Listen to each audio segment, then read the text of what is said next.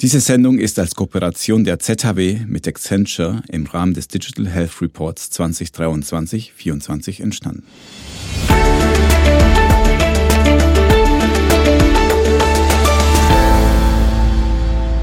Herzlich willkommen zum Marktplatz Gesundheitswesen, der Podcast, der das Gesundheitswesen aus der BWL-Perspektive betrachtet. Mein Name ist Alfred Angerer, ich bin Professor an der ZHW für das Thema Management im Gesundheitswesen.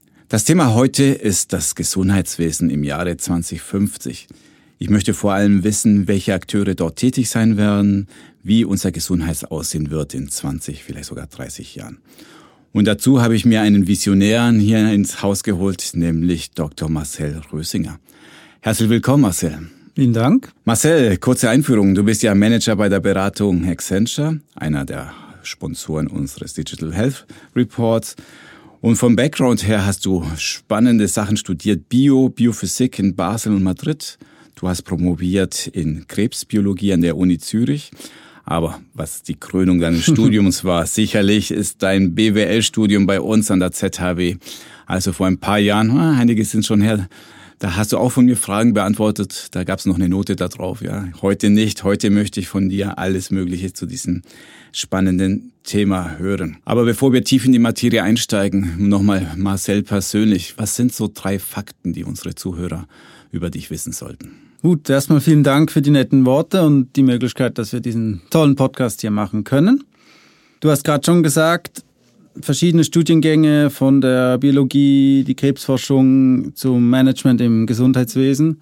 Und ja, ich glaube, ein Punkt, den man mich sicher mal sagen kann, ist, ich lerne nie aus. Eben studieren könnte ich mein Leben lang. Man muss halt auch noch arbeiten nebenbei. Aber das ist sicher ein Punkt, den ich immer so weiterführen möchte, dass man immer so viel wie möglich lernt. Sonst persönlich zu mir, neben meiner Tätigkeit bei Accenture in der Beratung, ähm, haben wir noch zwei kleine Kinder und unseren Hund, die uns auf Trab halten. Und ab und zu schafft man es dann auch mal noch, seinen Sport unterzukriegen, Trainingseinheiten, Skitouren und jetzt hoffentlich mal wieder in der Sauna. Dort wird man mich auch antreffen können. Das heißt, ich könnte das nächste Mal in der Sauna mit dir über Digital Health sprechen. Das können wir auf jeden Fall machen. Und heiße, heiße Fakten austauschen. Wunderbar. Ja, drei Teile mein Podcast. Zuerst zur Person ein bisschen noch mehr, weil ich, mich fasziniert schon immer, wie die Menschen zu ihrem Beruf kommen. Ja. Und bei dir könnte man sagen, drei Bs, ja, Biologie, BWL, Beratung. Ist das jetzt ein großer Plan in deinem Leben gewesen? Wolltest du schon immer da sein, wo du jetzt bist? Oder hat sich das einfach so ergeben? Weil von Biophysik zu Berater, das ist schon ein weiter Weg, finde ich. Ja, das fast so schön zusammengefasst. Ich muss da ganz ehrlich sagen, das war eigentlich der Zufall, und das Leben, das einfach so gekommen ist. So nach der Promotion in der Krebsbiologie ging man damals wahrscheinlich auch heute noch typischerweise drei Wege. Man blieb in der Akademie oder in die Pharmaindustrie oder in die Beratung. Diese kamen für mich eigentlich nicht in Frage, vor allem nicht in die Beratung, oder? Jetzt bin ich halt doch hier gelandet. So schlimm ist es doch nicht. Aber ich habe mir damals gedacht, es, es fehlt mir noch was für meinen Rucksack. Und das war der wirtschaftliche Hintergrund. Und da kam der Master in der ZW natürlich gerade perfekt gelegen. Und mit dem habe ich dann den Einstieg in das Gesundheitswesen gemacht und gleichzeitig bei der Sanitas in der Medikamentenabteilung anfangen können. Und so konnte ich eigentlich alle meine Skills kombinieren und natürlich auch erweitern. Wie muss man sich so ein Projekt vorstellen, wo du heute bei Accenture tätig bist? Was sind denn das für Kunden, Kundinnen, die du berätst? Also momentan bin ich vor allem bei Krankenkassen unterwegs. Wir haben klassische Prozessthemen, Process Excellence, Prozessoptimierungen, wo man vor Ort mal dem Beleg nachgeht, Kundenservice über die Schulter schaut. Das kennst du ja nur zu gut.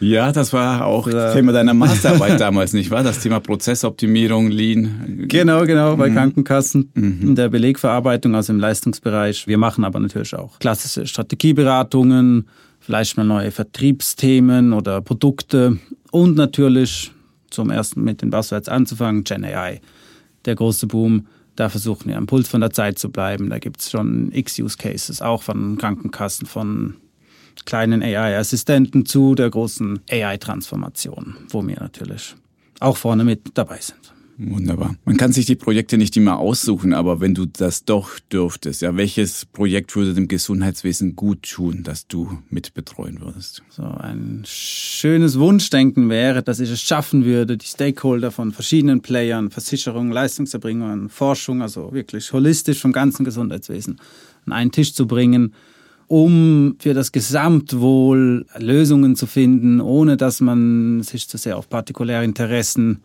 oder einzelne Fehlanreize fokussiert. Das ist natürlich ein größeres Projekt, aber ich glaube, in die Richtung kommen wir nachher auch nochmal, dass man heutzutage die Probleme mit Partnern angehen muss. Ja, wir müssen groß denken. Das ist genau das richtige Stichwort, um auch ähm, Übergang zum Hauptteil dieser Sendung, nämlich, ja, lass uns ein bisschen in die Glaskugel gucken und das Jahr 30 bis 50 anschauen. Denn das ist auch das Thema, wo du bei uns im Digital Health Report geschrieben hast.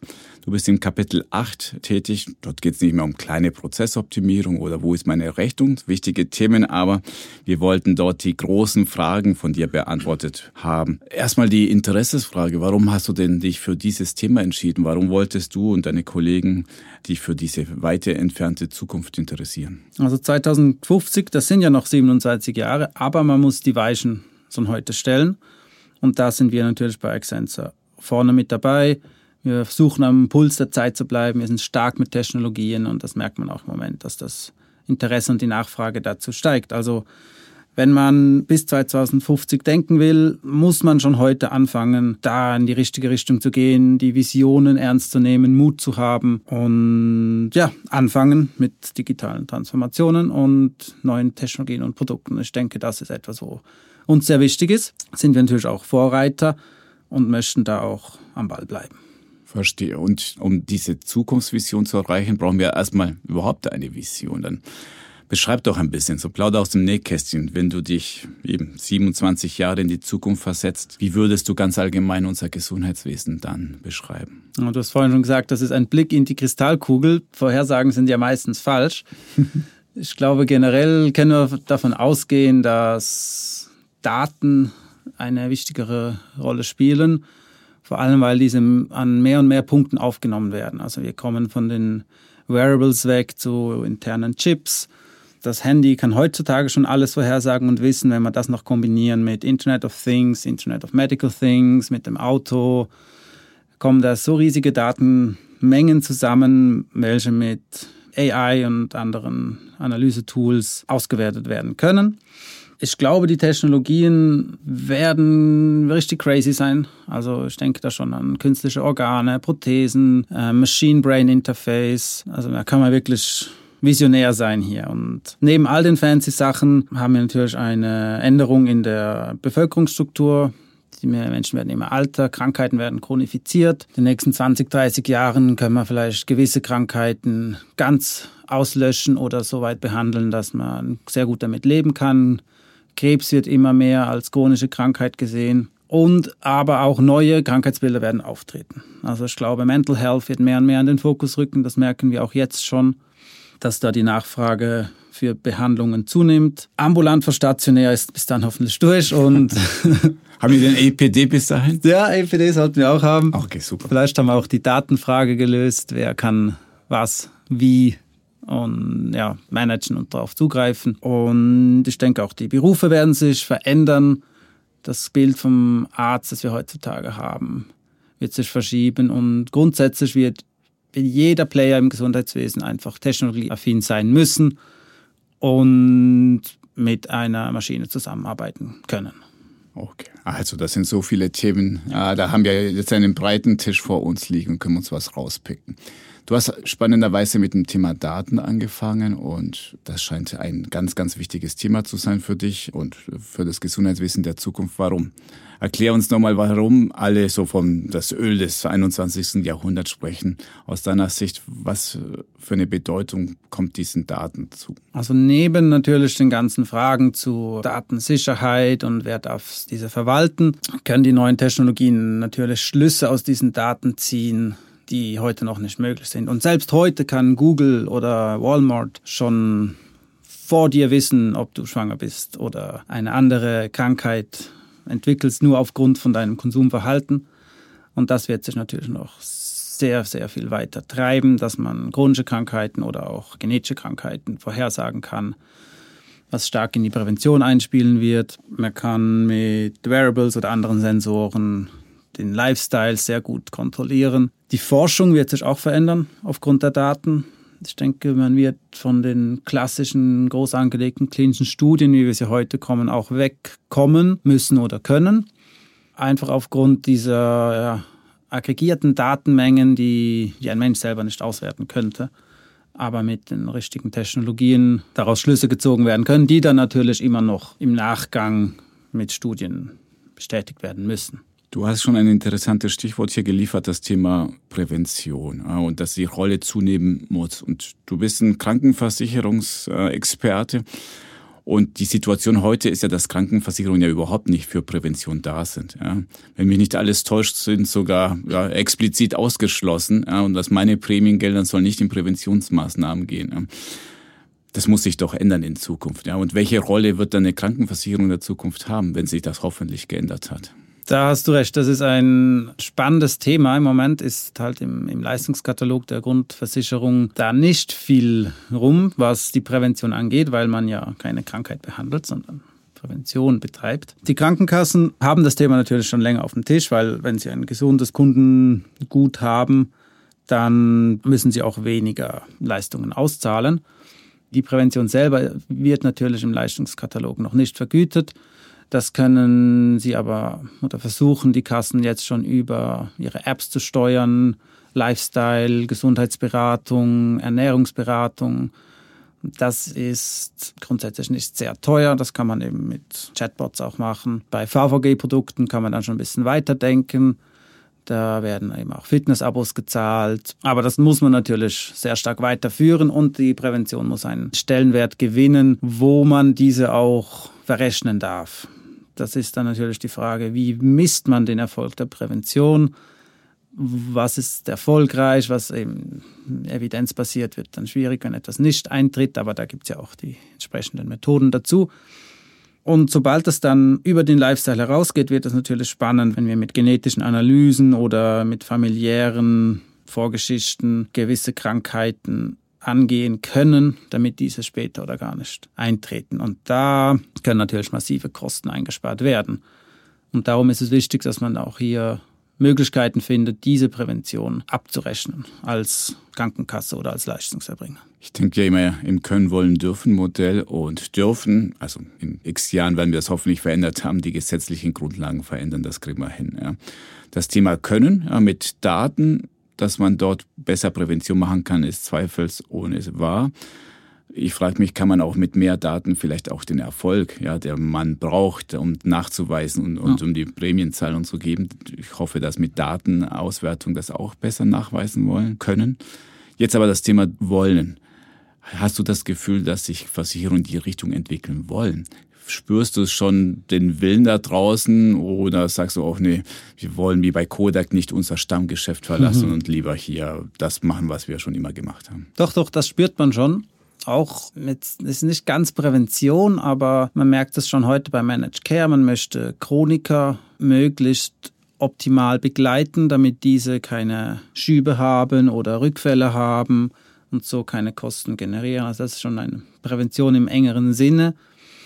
Und auch sonst ist es natürlich im Interesse der Krankenkasse, wenn wir jetzt einfach den heutigen Risikoausgleich zum Beispiel anschauen, wenn man ein auf Papier krankes Patientengut hat, aber diese aufgrund von Prävention und Begleitmaßnahmen günstiger behandeln kann oder begleiten kann, dann lohnt sich das natürlich auch für eine Krankenkasse. Um das Thema Daten noch abzuschließen, du hast ja auch gesagt, Berufsgruppen, die man sich weiterentwickeln, vielleicht neue Berufsgruppen entstehen. Brauchen wir in Zukunft irgendwie so einen Data Scientist? Brauchen, wird sich da komplett neue Berufe werden da entstehen rund um das Thema Daten? Ich denke, es wird auf der einen Seite neue Berufsgruppen geben. Also das ist dann eben der medizinische Datenanalyst, der halb Arzt, halb Statistiker ist. Und ich habe es glaube vorhin schon erwähnt, dass sich einfach jeder damit auseinandersetzen werden muss. Also ich habe irgendwo letztens gelesen, die AI-Technologien werden nicht gewisse Personen ersetzen, sondern nur diese, die nicht mit AI arbeiten werden. Also man kann sich nicht davor drücken. Okay. Eben, bis 2050, oder? Wir reden jetzt hier in den nächsten fünf bis zehn Jahren, sieht es vielleicht noch anders aus, aber. Mhm. Ich würde es vielleicht ein bisschen positiver ausdrücken, ja, nach dem Motto, man darf sich gleich freuen, hoffentlich, dass AI und anderes einen viele Sachen abnimmt. Ja. Aber die klassische Rolle als Arzt, das ist ja meine These, ja, die wird es im Jahre 2050 auch geben, allein schon wegen der menschlichen Komponente. Also ich werde immer noch mit Menschen sprechen Fall. und nicht mit einer Maschine, sagst du auch. Okay, wunderbar. Lass uns mal ein bisschen so über mal die Akteure denken, also weg von den einzelnen Prozesse und einzelnen Menschen, die dort tätig sind, hin zu ja, verschiedenen Playern auf dem Markt. In deinem Bericht, ja, da schreibst du die steile These, die gefallen mir immer sehr. Ähm, dass es drei neue Player geben wird oder drei Player, die eine große Rolle spielen werden, nämlich die Technologieplayer, Retailer und Finanzinstitute. Ja. Sie gemeinsam werden ihre Position im Gesundheitswesen stärken. Warum gerade diese drei Akteure? Wie habt ihr die identifiziert? Also ich denke, die Technologieplayer und Retailer sind auf dem Radar gelandet, weil die jetzt schon anfangen, sich in diese Richtung zu entwickeln. Wir haben äh, die Mikro mit ihren Übernahmen von Praxen. Wir haben Coop mit den Apotheken in ihren Filialen. Wir haben Amazon, Health und Walmart, die sich in diese Richtung bewegen. Also da passiert doch schon einiges. Und die Finanzdienstleister sind mehr aus Not etwas, das aufkommen wird. Wenn wir die jetzige Prämienentwicklung anschauen, wieder 15 Prozent Steigerung das kann so nicht weitergehen. Und ich glaube, da wird sich etwas ergeben müssen, um auf der einen Seite die, die Kosten natürlich zu senken oder die das Kostenwachstum einzudämmen, aber auf der anderen Seite auch die Finanzierung auf andere Arten noch sichern zu können. Und sobald es Opportunities gibt, und all diese drei Player haben etwas gemeinsam, das ist, sie haben Kapital und Ressourcen um sich in so etwas reinzuknien oder Partnerschaften einzugehen, Startups zu kaufen und sich mit diesen Themen auseinanderzusetzen. Und sie haben auch schon die Technologien zu einem gewissen Grad. Allen drei fehlt momentan das Know-how, das Vertiefte vom Gesundheitswesen, aber eben da durch Kooperationen und Aufkäufe können sie sich das natürlich auch aneignen. Das ist ein wichtiger Punkt. Man denkt ja häufig im Gesundheitswesen, ah, wir sind ja relativ sicher, weil das ist super schwierig, ganz eigenartige Branche mit ganz speziellen Regeln und wenn man von außen kommt, hat man eine, keine Chance. Ja, aber wenn man mit viel Geld hantieren kann, kann man sich einfach dieses Know-how kaufen. Das ist wohl wahr. Und dann wird man doch auf einmal eine starke Bedrohung, eine starke Kraft, nennen wir das mhm. neutral, für das Gesundheitswesen. Gehen wir mal die der Reihe nach durch. Technologieplayer. Also, das ist jetzt nicht das erste Mal, dass man hört, dass die Google und die Metas und Apples dieser Welt wahrscheinlich in das Gesundheitswesen rein wollen und reingehen. Aber warum? Was ist denn Ihre Motivation? Kannst du dir erklären, warum die auf einmal das Gesundheitswesen für sich entdeckt haben? Das ist natürlich ein, sag jetzt mal, leider stark wachsender Markt aufgrund der Trends von der Bevölkerungsentwicklung und der Chronifizierung von Krankheiten. Also da ist einfach viel Geld da. Es sind Leistungen, die erbracht werden müssen. Also niemand verzichtet auf Behandlungen. Also das ist eigentlich eine, gute Positionierung. Und die Technologieplayer suchen natürlich auch gewisse Möglichkeiten zur Diversifizierung. Und da bietet sich der Gesundheitsmarkt natürlich an, da sie die Technologie dahinter verstehen und weiterentwickeln können. Sie können mit Daten umgehen, mit Sensoren, mit Chips und das muss dann, ich sage jetzt mal, nur noch verknüpft werden mit der Medizintechnologie dahinter und jetzt in der Schweiz natürlich sehr spezifisch auch mit der Regulatorik und der Vergütung und wie da gewisse Leistungen in den Katalog rutschen könnten. Ich glaube, von dem letzten Schritt sind wir noch weit weg. Im Moment bewegt sich das sehr noch auf der Ebene von freiwilligen Apps, die man runterladen kann, Wearables, vielleicht mal ein, ein VVG-Produkt. Und diese großen Technologieplayer sind ja alle aus dem Ausland, also sie haben noch die Hürde, das Vertrauen in der Schweiz zu fassen, medizinische Daten verwalten zu können von den Schweizer Einwohnern. Aber auch hier denke ich, in den nächsten 20, 25 Jahren kann da viel passieren. Das ist wohl so. Also, die haben natürlich, glaube ich, diese, diese großen Giganten, meistens sind sie aus den USA oder hast du noch andere auf dem Radar außerhalb des USAs? Hm, ich denke jetzt nicht, dass hier aus Alibaba aus China hier in der Schweiz Fuß fassen wird, da gegen die Amerikaner ja noch eine höhere Chance zugeordnet. Wunderbar. Also, dann haben Sie amerikanische Unternehmen hauptsächlich, haben natürlich einen Fokus auf ihren amerikanischen Markt, der also ich bin da auch kein tiefer Kenner, aber was man hört, ist ein, ein fürchterlicher Markt, also aus Finanzsicht super Margen, aber aus Fairness-Gesichtspunkten eine Katastrophe. Wollen den erstmal disruptiv verändern und irgendwann in die Schweiz kommen. Vielleicht, ja, wer weiß, wie attraktiv wir für die sind. Aber zwei große Probleme, die immer wieder genannt werden. Einerseits das Regulatorische. Ja. Wie stark ist diese Mauer? Ja, wie stark schützt uns tatsächlich diese gesetzliche Mauer davor, dass ein Google anfängt bei uns ähm, Krankenversicherung anzubieten. Ist es ein Schützen oder vielleicht auch ein Verhindern? Ah, okay. Also ich würde hier auch mit offenen Augen durch die Welt gehen. Es ist sicher wichtig, dass hier sehr genau hingeschaut wird, wie eben Daten von Schweizern behandelt werden. Ich denke, im Moment sind die Hürden noch hoch. Die werden aber in den nächsten 10, 15 Jahren fallen. Man wird Kompromisse finden. Die ersten von diesen großen Playern haben ja schon ihre Server physisch in Europa aufgebaut. Ich kann mir vorstellen, dass es hier dann Lösungen gibt, wo man Schweizer Server hat, wo die Daten in der Schweiz bleiben, physisch. Mehr oder weniger garantiert, dass sie nicht zurückgespielt werden in die USA. Und wenn diese Voraussetzungen erfüllt sind, kann ich mir vorstellen, dass, dass dann hier Kooperationen eingegangen werden mit Schweizern Vertrauensträgern, also etablierten Marken, wo die Schweizer Bevölkerung sich vorstellen kann, ja, okay, diesen, den vertrauen wir und dann haben wir die Datensicherheit, wir haben Schweizer Server und jetzt ist das Produkt auch noch besser und günstiger und wenn dieser Punkt erreicht wird, werden diese Bedenken, glaube ich, schnell fallen gelassen. Ich glaube, der letzte Punkt vor allem, sobald etwas einfach more convenient und besten Fall günstiger ist, da ist der Mensch dann ja, schmerzfrei, wenn es in die Richtung geht. Ja, das lehrt uns immer wieder die Welt, die Businesswelt. Jeder, der WhatsApp benutzt und der sich überlegen würde, was steckt denn dahinter? Was passiert mit meinen Daten? Das und, hat man ja schon längst verdrängt, oder? Ja, das, aber da kommt das Argument, aber meine Kumpels im Fußballverein sind da drin, das ist so einfach und dann sind sämtliche Bedenken über Bord.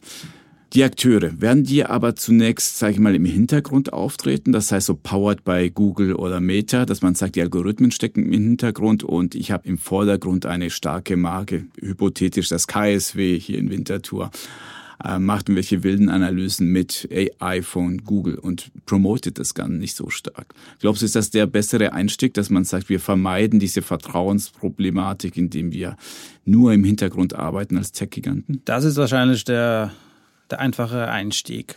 Aber auch hier, wenn das mal von ein, zwei Playern gemacht wurde und die Akzeptanz dann gestiegen ist, wird man auch aggressiver auftreten können. Wobei wir auch hier wieder von 20, 25 Jahren reden. Dass die Technik sich weiterentwickelt, das ist zweifelsohne. Aber du warst ja auch relativ sicher, hast gesagt, ja, die Gesetze werden sich verändern. Meine Gesetze verändern sich, wenn wir als Bürger, Bürgerinnen da genug Druck machen und die Politiker entsprechend reagieren. Das heißt, in deiner Zukunftsvision werden wir als Schweizer Bürger, Bürgerinnen sagen, doch, bitte lass diese Tech-Giganten rein. Und was muss denn passieren, damit tatsächlich so das Stimmvolk sagt, wir wollen mehr davon? Ich denke mal, das wird entweder eine graduelle Veränderung geben. Das Schweizer Gesundheitssystem ist sehr träge, was die Gesetzgebung angeht. Wenn wir aber am Puls von der Zeit bleiben wollen, als erfolgreiche Schweiz mit einem der besten Gesundheitswesen der Welt, mit State-of-the-Art-Technologien und Therapien und den Ruf halten wollen, dann, dann müssen wir uns mitentwickeln. Sonst gehen wir unter.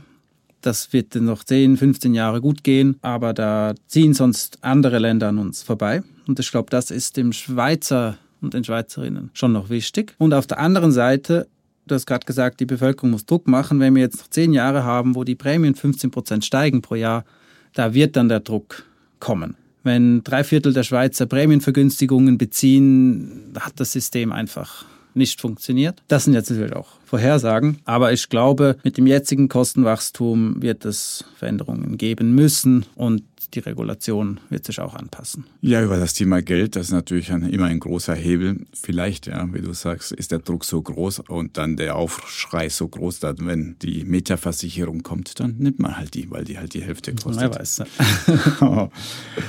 Nichtsdestotrotz, ja, ich, ich habe ja ein bisschen, sage ich mal, das negativ formuliert, schützen vor den Tech-Giganten.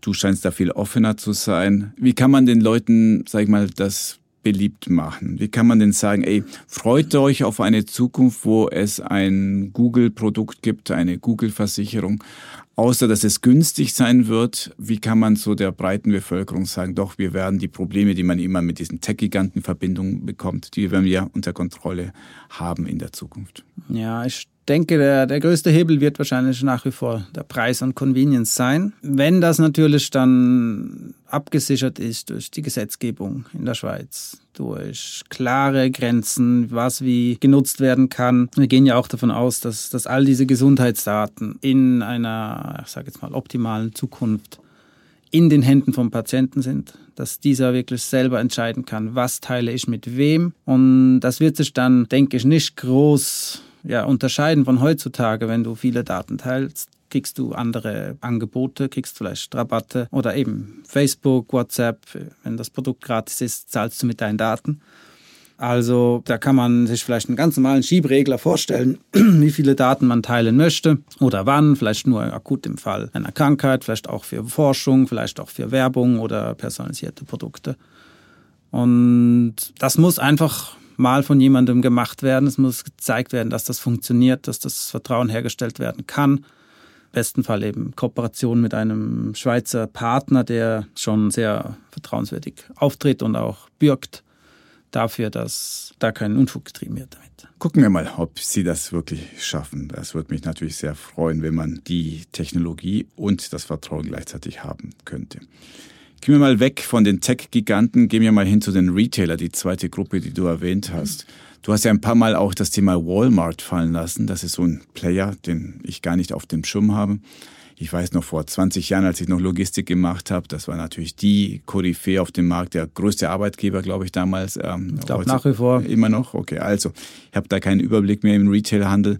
Deswegen erzähl mir, da bin ich mal gespannt, warum Retailer? Erzähl noch mehr davon, bitte vorhin eingangs schon erwähnt, dass sich da die Entwicklung schon abzeichnet mit Migro und Coop, die in, in, in Praxen, Arztpraxen und Apotheken investieren. Und ich glaube, die Logik ist ein bisschen ähnlich. Es ist eine Möglichkeit, sich zu diversifizieren. Es ist ein Markt mit, das vorhin schon gesagt, hohen Margen, Potenzial und mit viel Wachstum in der Zukunft.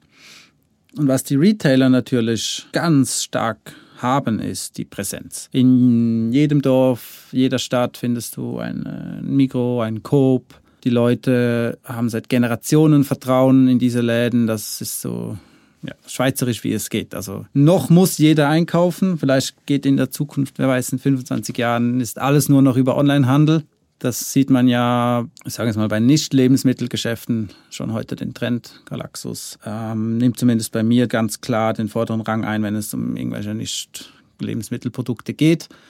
In die Mikro und den Coop gehen wir aber trotzdem noch. Ich glaube, das wird sich vielleicht ein bisschen verringern, aber das ist ja doch ein bisschen das Schweizer Gefühl. Man geht in den Dorfkern, man geht einkaufen, geht noch beim Bäcker vorbei. Wenn sich das hält, dann wird jeder Schweizer doch noch ein, zwei Mal in der Woche in einen Retailer gehen. Und wenn man dann dort noch neben der Apotheke im Hinterzimmer noch eine, einen AI-Roboter haben, der eine Diagnose machen kann oder schnell ein Medikament injizieren. Dann haben die Retailer natürlich diesen riesen Vorteil von dem breitflächigen Netz, um einen niederschwelligen Zugang zu medizinischen Behandlungen zu ermöglichen. Was man vielleicht auch noch erwähnen kann, ist, dass sich natürlich mit den Apotheken das Berufsbild auch verändern wird. Wenn wir dann Medikamente nach Hause geschickt kriegen oder zu Hause drucken, wenn wir noch weiter denken, wird sich die Apotheke von ihrem heutigen Bild auch verabschieden müssen, dass sie primär Medikamente ausgeben, sondern das sieht man auch heute schon. Wir können Impfungen machen in der Apotheke, andere kleinere Behandlungen. Und wenn wir das weiterspielen auf die nächsten 20, 25 Jahre, haben wir da vielleicht schon kleine Arztpraxen, wo daneben,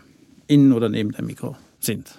Finde ich spannend. Äh, mehrere Gesichtspunkte. Einerseits hast du hier erwähnt, die Verbreitung in der Fläche ist immer noch wichtig. Man würde ja mal denken, dass in einer vollkommen digitalen Welt das Thema Präsenz vor Ort nicht wichtig ist. Aber du sagst doch, auch in 20, 30 Jahren möchten wir körperlich irgendwo hingehen und dort wird Sachen mit uns gemacht. Das wird nicht anders. Es wird nicht alles zu uns kommen. Wir werden immer noch hingehen zu solchen Orten. Wäre jetzt mal meine Prognose, Du hast vorhin auch erwähnt, eben das Empathische, das Zwischenmenschliche.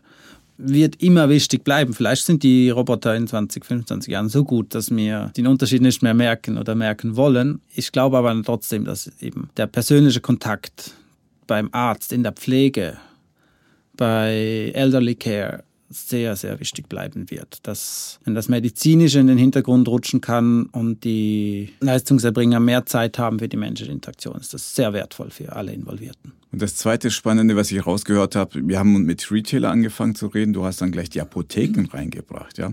Weil das wäre sonst meine Folgefrage gewesen, nämlich wir haben ja schon heute Retailer auf der Fläche, das sind die Apotheken. Ja.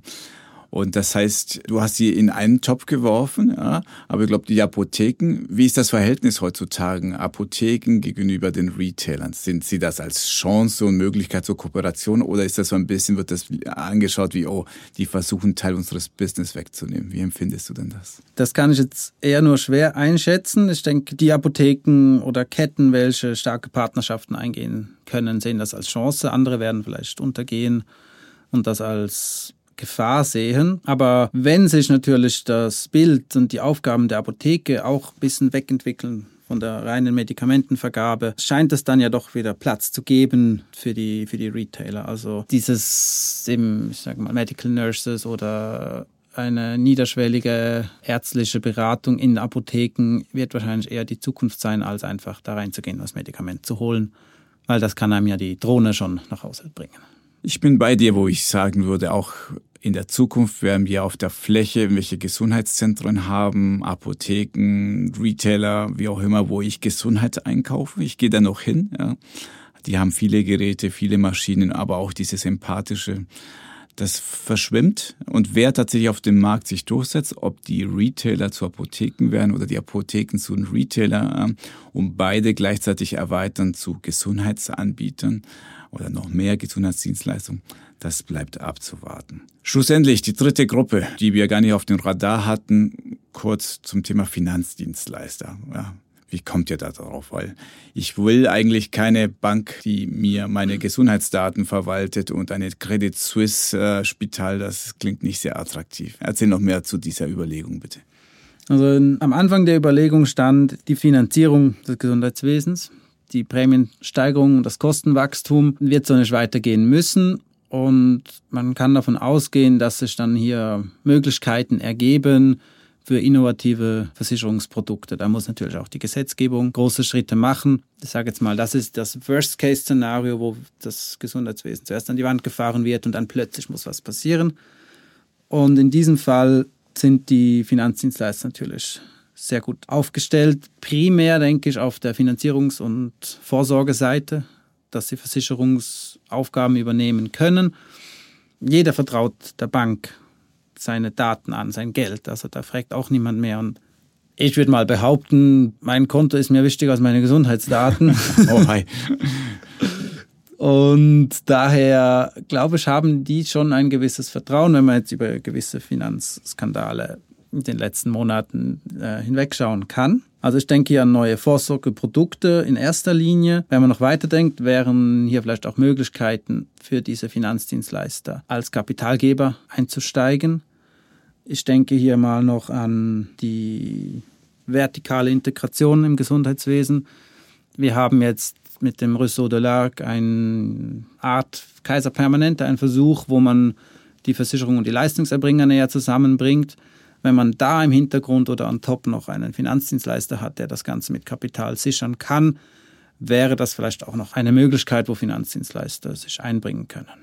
Erster Linie jedoch denke ich bei neuen Vorsorgeprodukten. Bleiben wir vielleicht bei diesem Vorsorgeprodukt. In welche Richtung könnte es denn gehen? Ich glaube, da ist es stark davon abhängig, was die, die Gesetzgebung dann zulässt. Von der gesetzlichen Grundversorgung werden wir hoffentlich nicht wegkommen mit dem Solidaritätssystem. Ich glaube, das ist ein wichtiger Schweizer Wert. Und top dazu könnte man sich vielleicht noch Möglichkeiten vorstellen, zum Beispiel in Singapur mit dem MediSafe-Plan, wo der Arbeitnehmer auch auf ein Konto einzahlen muss. Also dort ist es obligatorisch, das muss ja nicht so sein. Aber dieser Pool an Geldern kann dann für die ganze Familie verwendet werden zum Beispiel. Also dass man hier eine Art Vorsorgesparplan hat. On top zur Grundversicherung oder parallel. Und äh, das wird sich dann zeigen, wie sich das ergibt. Aber ich denke hier einfach durch den Druck der steigenden Gesundheitskosten wird sich etwas ergeben können. Super spannend. Also das Beispiel aus Singapur ist etwas, das wir auf jeden Fall auf dem Radar beobachten sollten. Und wer weiß, vielleicht ist das für eines Tages für die Schweiz auch attraktiv. Im letzten Teil des Podcasts möchte ich mal ein bisschen mal so den Ausblick wagen. Also eigentlich ist der ganze Podcast ein großer Ausblick. Aber jetzt habe ich hier einen Berater, auch aus einem strategischen Haus hier im Studio. Und wenn ich ein heutiger Anbieter wäre, ja, und mich ja, Marcel und deine Kolleginnen ins Haus holen würde, dann möchte ich wahrscheinlich erst so, sage ich mal, Rezepte hören, wie kann ich denn meine Marktposition halten? Wie ich empfinde wahrscheinlich die ganze Technologie als Bedrohung. Ja, die Walmart wird mir das Geschäft wegnehmen.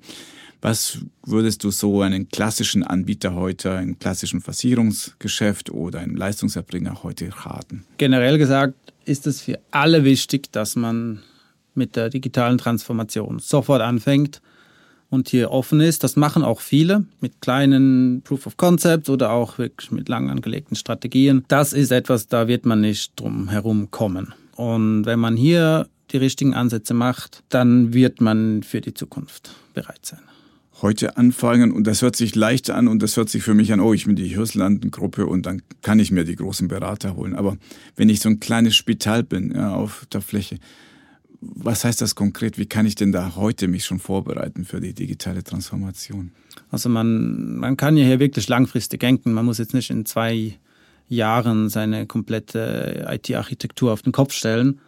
Wenn man das auf die nächsten zehn Jahre plant, kann man da schon auch wirklich Step by Step voranmachen. Es wird auch mehr und mehr so Baukastenlösungen geben, auch für kleinere Player, wo dann customized werden können, ohne dass die Kosten komplett explodieren. Vielleicht kommt das dann auch ganz natürlich, solange man sich nicht aktiv dagegen sträubt, mit alten Systemen zu arbeiten. Und auch mit der nächsten Generation von Mitarbeitern kommt das Ganze auch mit in die Betriebe. Also ich glaube, hier ist es wichtig, dass man mit der Zeit geht, einen Plan hat und auch ausfindig machen kann, hat man noch Schwächen in seiner Struktur und Organisation und wo könnte man diese Strategie vorantreiben mit den richtigen Mitarbeitern, mit den richtigen ja, Unterstützungen und Tools. Was ist dein Eindruck? Inwieweit sind die, bleiben wir bei den Leistungserbringern, sind die damit beschäftigt, ja, Feuer zu löschen und sagen, oh Gott, wir müssen jetzt irgendwie das schaffen, unsere KISS-Implementation, unser EPD hier irgendwie über die Bühne zu bringen. Und inwieweit denken sie wirklich schon langfristig und machen diese 10, 20, 30 Jahre Überlegung, was wird es bedeuten, ein Spital in der Zukunft zu sein? Da weißt du wahrscheinlich schon ein bisschen mehr als ich, was die Spitäler angeht. Ich glaube, viele setzen sich mit dieser Strategie auseinander, müssen aber parallel das Tagesgeschäft am Laufen halten und wie du gesagt hast, gerade Feuer löschen. Da gilt es dann, aus den Startlöchern herauszukommen und in die Umsetzung der Strategie zu gehen. Vielleicht hier noch Anmerkung am Rande. Oft wird ja dann gesagt, ja, und wer soll denn das zahlen? Also da das ja auf das ganze Gesundheitswesen einspielt, wenn unsere Leistungserbringer und Versicherer digitale Schnittstellen haben, vernetzt sind, die die Prozesse optimieren, wäre es ja auch wünschenswert, wenn es Vergütungen dafür gäbe. Von vielen älteren Hausärzten zum Beispiel hört man ja, wer zahlt mir das neue System, warum sollte ich das machen? Habe ich jetzt ja nichts davon. Und wer soll es zahlen? Ja? ja, da müssen wir Lösungen finden. Hast du eine dabei? Da habe ich leider nicht äh, One Size Fits All. Aber das, das ähm, können vielleicht neue Leistungskataloge sein, von Unterstützung vom Bund oder von den Kantonen, weil langfristig kommt es allen zugute. Und sonst ja, halten wir uns zurück. Und vielleicht eine ganz große Frage, die auch immer diskutiert wird, also dieser Wandel, der gerade passiert. Wie zentral gesteuert muss er sein? Sprich, brauchen wir eine ganz starke regulatorische Hand von oben, der Bund, der Sachen vorgibt? Oder bist du eher der Marktverfechter und sagst, nein, ähm, lass die Marktanbieter das untereinander regeln? Da kann man sich ja nur die Finger verbrennen bei der Frage. Ja, deswegen stelle sie ja. ich habe einfach wirklich jetzt viel beobachtet, dass der Föderalismus und die, die vielen Eigeninteressen dem Gesamtwohl leider im Wege stehen. Es ist sicher wichtig, dass Freiheiten gewährt werden Ich würde mir aber bei gewissen Themen, vor allem Digitalisierung, einen mehr die starke Hand aus Bern wünschen. Also, dass das EPD nicht in die Gänge kommt, ist ja eigentlich eine Katastrophe. Ich sage jetzt mal, so schwierig ist das nicht. Andere Länder haben das schon seit Jahren und da wünschte ich mir ein bisschen mehr Durchsetzungskraft. Also ich versuche natürlich so wissenschaftlich neutral ranzugehen. Aber mir fehlt bisher noch ein Vorbild aus dem Ausland, wo man sagen würde, guck mal, ja, der Datenfluss zwischen den Akteuren, der funktioniert wunderbar.